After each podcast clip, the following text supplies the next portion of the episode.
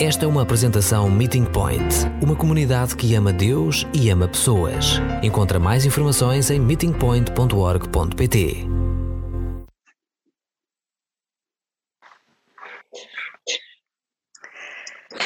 Eu queria mostrar essa, esse vídeo porque tem muito a ver com, com a dificuldade, a complicação da secularização ou secularismo é o problema quando a igreja começa a adaptar como, como esse país que consegue uh, mudar as suas cores uh, e, e, mais para, para não ser distinguido da sua cultura. Um, é complicado, secularismo. Uh, eu lembro quando estava na faculdade que estudamos secularismo, secular, secularização da nossa sociedade e, e realmente é, é um, uma, um tema que é bastante grande, porque podemos ver secularismo de vários pontos de vista, como sociopolítico, como a filosofia. Então, estou a tentar simplificar para nós, para mim, porque não sou filósofa, uh, nem estudei uh, política social. Mas secularismo, basicamente, é um movimento de afastamento da religião e da fé como a ideologia tem a ver com a separação do Estado da religião. Não quer dizer que a religião não tem o seu lugar, tem o seu lugar na sociedade, mas não no palco público. Pertence na arena apenas individual e privado. Deus está colocado numa posição de uma opção pessoal e não é relevante nas decisões políticas ou sociais. A vida então é interpretada só nos princípios do mundo material, com forte ênfase na natureza, razão, ciência e desenvolvimento. Então essa, essa, essa é a definição que vamos, um, vamos usar, que vamos pensar, é o afastamento de Deus e ficar nas coisas mais materiais, como natureza, razão, ciência e desenvolvimento. E então, como, como sabemos que estamos a ficar mais secularizados, particularmente nós, como, como discípulos de Jesus e como igreja? Há algumas perguntas que podemos fazer. Por exemplo, onde procuramos para obter as nossas respostas? Qual é ou quem é a nossa autoridade? O que ou quem dá-nos esperança para um futuro melhor?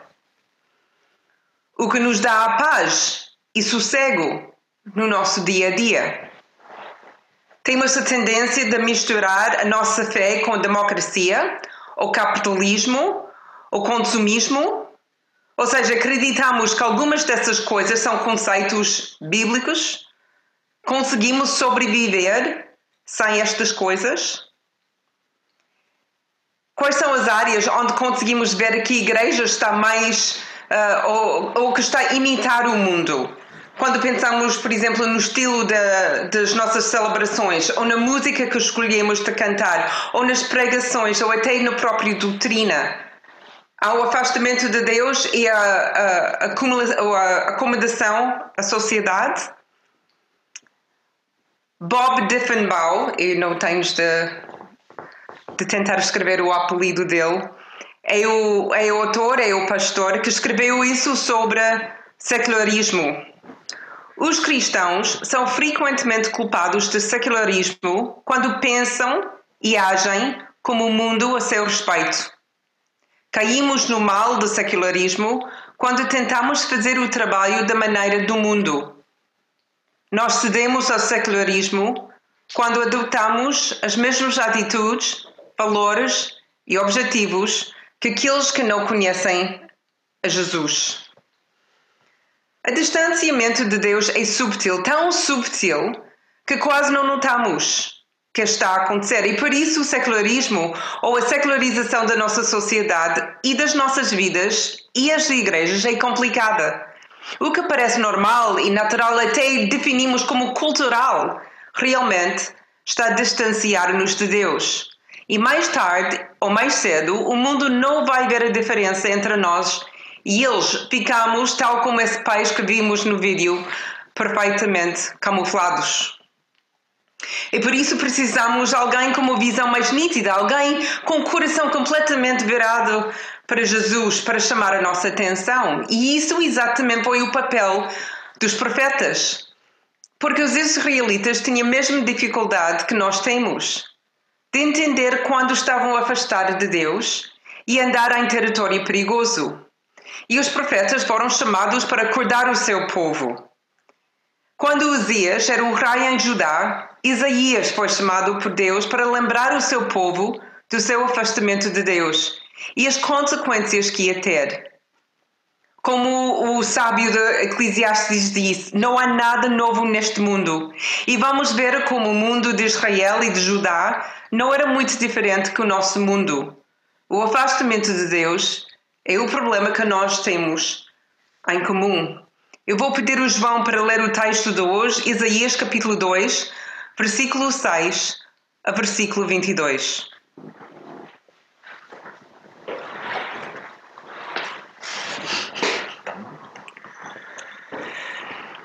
Senhor, abandonaste o teu povo, os descendentes de Jacó, porque a nação está cheia de adivinhos orientais e de magos à maneira dos filisteus, e abundam os filhos dos estrangeiros. O país está cheio de prata e ouro, e os seus tesouros são incontáveis. Está também cheio de cavalos e de carros de guerra sem fim. O país está cheio de ídolos. As pessoas adoram os deuses que eles mesmos fabricaram com as suas próprias mãos. Todos os que assim procedem serão abatidos e humilhados. Não lhes perdoes, Senhor. Escondam-se no meio das rochas e metam-se nas tocas da terra. Quando o Senhor aparecer de rosto irado e com o esplendor terrível da Sua Majestade. Virá o dia em que os orgulhosos serão abatidos e os soberbos humilhados. Só o Senhor será vitorioso. Virá o dia em que o Senhor Todo-Poderoso vai humilhar aquele que é orgulhoso, soberbo e altivo. Todos os que pensam ser como cedros do Líbano, altos e magnificentes, ou como os carvalhos de Baçã, todos os que pensam ser como as altas montanhas ou como as colinas elevadas, todos os que pensam ser como as altas torres ou como as muralhas inacessíveis, todos os que pensam ser como grandes navios de Tarsis ou como os barcos de luxo, o orgulho das pessoas será humilhado e a sua altivez será esmagada. Naquele dia, só o Senhor será vitorioso e todos os ídolos desaparecerão. Escondam-se nas cavernas das rochas e nos buracos da terra, quando o Senhor aparecer com o rosto irado e com o esplendor terrível da Sua Majestade, quando Ele se levantar, enchendo a terra de terror. Naquele dia, todos lançarão aos ratos e aos morcegos os seus ídolos de ouro e prata, que fabricaram para adorarem. Irão enfiar-se nos buracos das rochas e nas fendas dos penhascos para se esconderem do Senhor que aparece de rosto irado e com o esplendor terrível da Sua Majestade, quando Ele se levantar, enchendo a terra de terror. Deixem, pois, de confiar no homem. Ele não é mais que um sopro. Que valor tem ele, então?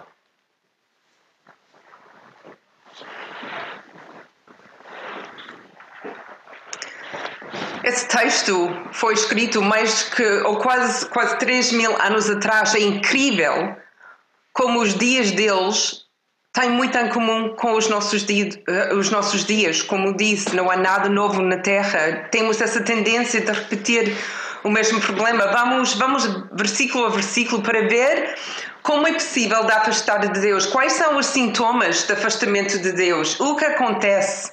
Em versículo 6, a Bíblia diz cheia de eh, adivinhos orientais, de magos à maneira dos filisteus, abundam os filhos de estrangeiros. Ou seja, a sua autoridade, onde eles estavam a, a procurar saber a, a informação até o, o seu futuro, não eram nos textos antigos, não eram com os profetas, não era no templo, mas eram com os, os magos do Oriente, eram com as coisas sobrenatural mas menos sobrenatural de Deus. Eles tinham outras fontes de informação sobre o presente e o futuro. E nós, hoje em dia, nós temos uma sociedade pluralista, onde todas as religiões vivem lado a lado. É muito fácil assimilar ideias de um, de uma ou, ou de outro, ideias que são mais fáceis de engolir, são mais na moda. Mas essas coisas podemos pensar, mas estas coisas ainda são religiosas. Mas temos o mesmo tipo de coisa no lado secular. Mas se calhar não notamos tanto por exemplo, onde nós recebemos nosso, a nossa informação sobre o presente e sobre o nosso futuro, quem diz-nos o nosso futuro? Ou seja, quem é a nossa autoridade? Nós temos cada vez mais importância de ciência. Tudo tem uma explicação natural. Dá-nos também uma previsão da nossa sobrevivência. E não, não estou a dizer que a ciência não tem lugar na nossa sociedade. Tem porque a ciência é de Deus. Mas ciência é, é algo de Deus ou é Deus? Outra área onde nós normalmente procuramos a nossa informação ou até o nosso futuro são as notícias. Notícias de direito, notícias do esquerdo. No internet, disponível 24 horas, 7 dias por semana. Quando temos uma pergunta, quando temos uma dúvida, muitas vezes o primeiro sítio onde, onde procuramos é Google. Google tem a resposta a quase tudo. As respostas às nossas preocupações muitas vezes são encontradas em salas de chat ou em sondagens que até nós conseguimos criar e lançar na internet para ter uma resposta. Estamos a ficar mais seculares quando a nossa autoridade final é o mundo e não Deus e a Sua palavra. Versículo 7. O país está cheio de prato e ouro, e os seus tesouros são incontáveis. Um país cheio de luxo. Europa, o mundo ocidental, tem uma, ou, ou historicamente, tem uma economia robusta e essa tem deixado-nos com fome por mais. Em vez de ficar satisfeitos com as coisas que nós temos, nós temos essa fome, como eles tinham, de acumular mais prata, mais ouro, todos os tesouros que agora, hoje em dia, são incontáveis. Mas como chegamos a esse ponto? Como podemos ter mais e mais? Pronto, implica que nós temos mais horas no trabalho. Temos, então, maiores sonhos e maiores casas, e maiores carros, e melhores férias. No mesmo tempo, menos espaço para generosidade. Estamos a ficar mais seculares quando a nossa dependência está em coisas e, e, e o nosso dinheiro, o nosso dinheiro e não está em Deus. Versículo 8. O país está cheio de ídolos fabricados com as suas próprias mãos. Vamos desmistificar um pouco dos ídolos e no fim do mês vamos falar uh, o, o, tempo inteiro sobre ídolos. Mas rapidamente, um ídolo não tem de ser uma mini Buda que normalmente vimos em, em casas ou em, em restaurantes. Um ídolo é qualquer coisa que tenha o nosso amor, adoração, coração e tempo. Hoje em dia, o que estou, estou, a notar na nossa sociedade, e em vez de um ídolo, uma coisa, alguma coisa que, que fisicamente criamos com as nossas mãos, usamos como ídolo o nosso trabalho e as coisas que conseguimos produzir. E trabalhamos muito para ganhar mais. E nós temos esse orgulho no nosso trabalho, dá-nos essa autoestima que todos nós desejamos. E quando perdemos o nosso trabalho, nessa época de Covid-19, quando muitas pessoas não conseguem trabalhar, onde muitas pessoas até estão, estão a perder o seu trabalho, as pessoas sentem perdidos se não tivermos trabalho. Quem sou eu? Eu sou o que faço. Estamos mais seculares quando a nossa identidade está encontrada nas coisas que produzimos e conseguimos fazer e não em Jesus Cristo. Chegamos ao versículo 9 até 11. A Bíblia diz: tudo vai cair, nada disso é sustentável. E quando cai, caem todos: os ricos, Os pobres, mulheres, homens, todos iguais. E notamos isso também nessa época de Covid-19. Estamos todos vulneráveis. Homens, mulheres, velhos, novos. É, não podemos distinguir realmente entre as raças. Tudo é frágil. Só o Senhor será vitorioso. A única coisa que per permanece é Deus.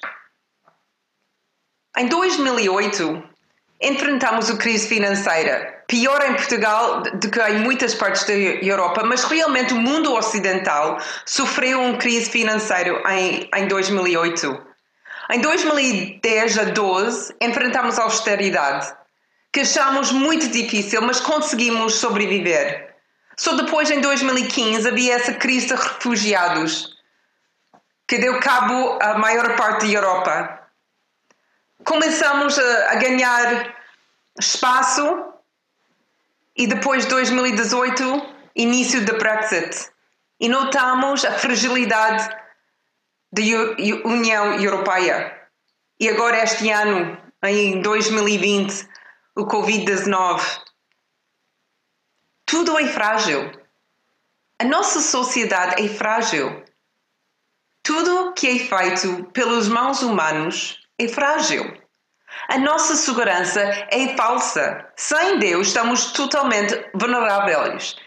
Antes na nossa história, era fácil ver, mas até se nós olharmos só desde 2008 até 2020, quantas vezes que Deus provou a nós que estamos estamos frágeis, que nossa maneira de viver não é sustentável, que numa, num segundo tudo pode cair. Estamos a ficar mais secularizados quando a nossa segurança está em homens e nos sistemas do mundo, em vez de confiança em Deus. Versículo 12. Os orgulhosos, os soberbos, altivos vão ser humilhados por Deus. Não vamos, o nosso mundo não vai conseguir ignorar Deus para sempre. O nosso poder, inteligência, a nossa autossuficiência tem limites. A nossa atitude superior no mundo ocidental está a ser desmascarada. Os líderes são corruptos e injustos. A nossa economia não sustentável. O nosso poder está nas mãos das pessoas sem sabedoria e esse poder está a diminuir. Estamos a ficar mais secularizados se acreditamos que Deus não tem influência no mundo atual, que Ele é um Deus da vida pessoal só, que Ele só age na igreja, mas não no mundo. Versículo 13: Altos, lindos, exaltados, como os cedros e carvalhos, mas essas coisas todas vão cair a nossa sabedoria, inteligência, o nosso poder de compra, a nossa estabilidade, os nossos sistemas de governo, essas coisas não podem cair? Ou podem? Estamos em risco de ficar secularizados quando acreditamos que qualquer sistema de governo é mais poderoso e mais estável que o reino de Deus. Quando sentimos mais seguro com a nossa economia do que com Deus versículo 14 a 16.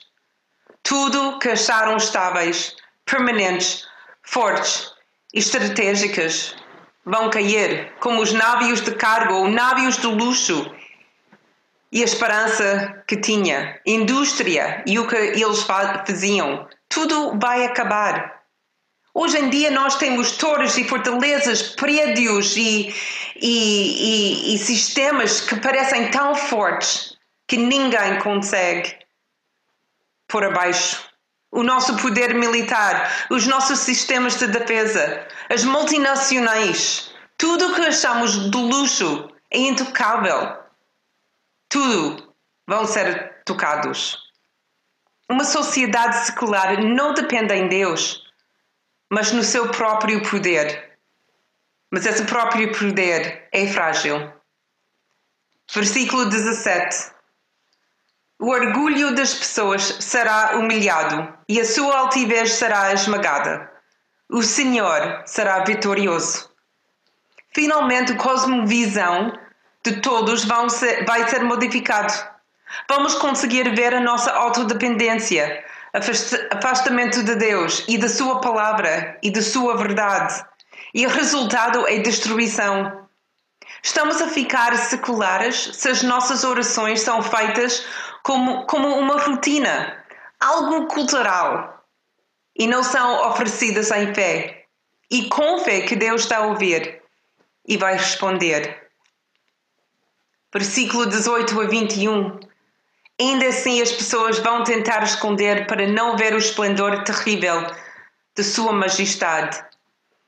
Secularismo é virar as costas a Deus e esconder dele, negar a sua existência, esconder da sua cara, da sua voz e da sua palavra, fechar os olhos e fingir que não há nada errada.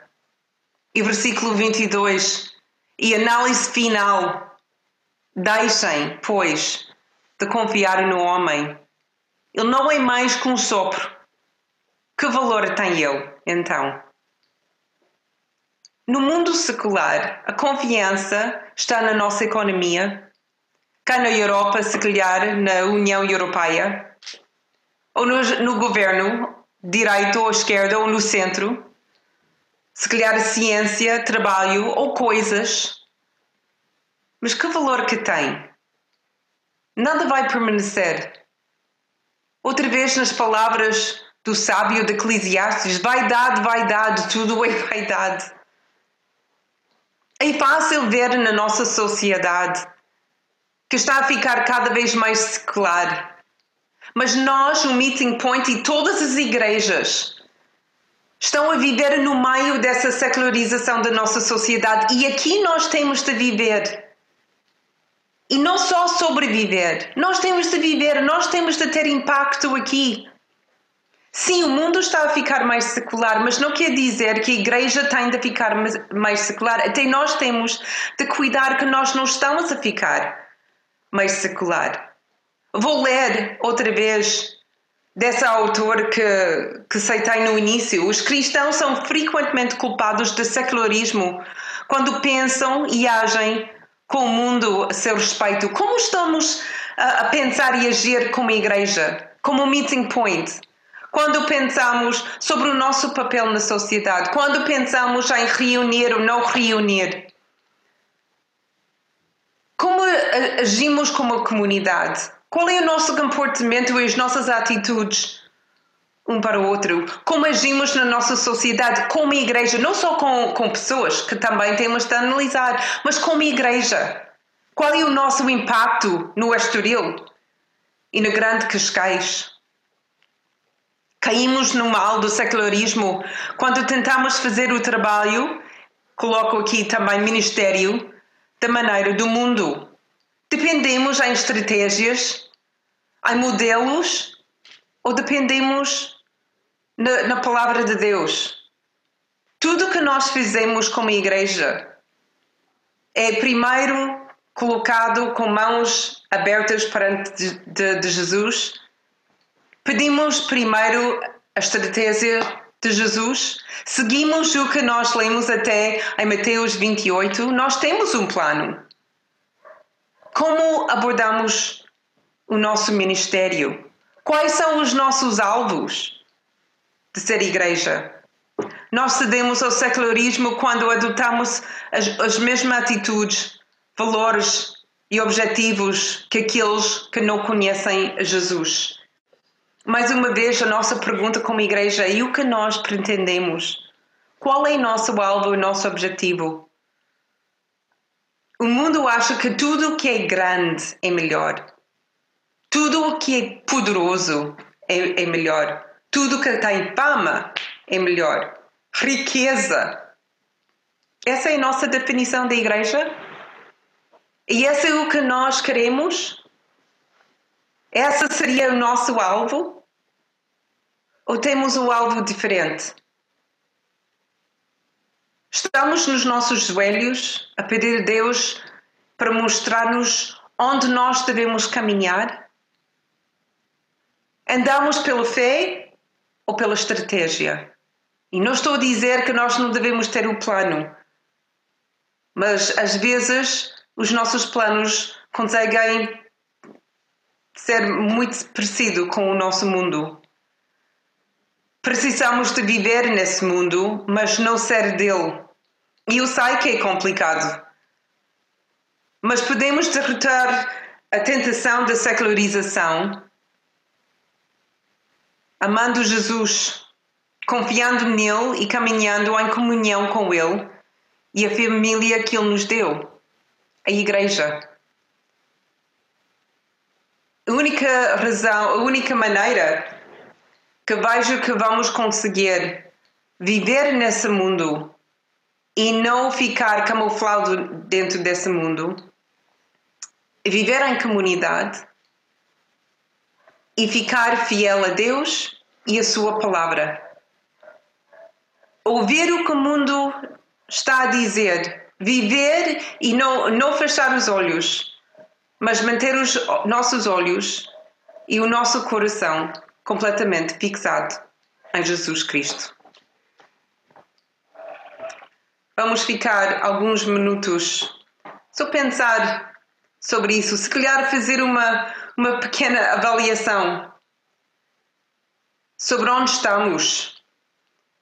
Se nós notamos nas nossas próprias vidas que estamos a ficar muito como o mundo, se algumas dessas coisas que mencionei, que Isaías mencionou ao seu povo, estão a ameaçar não só as nossas vidas, mas também a nossa igreja.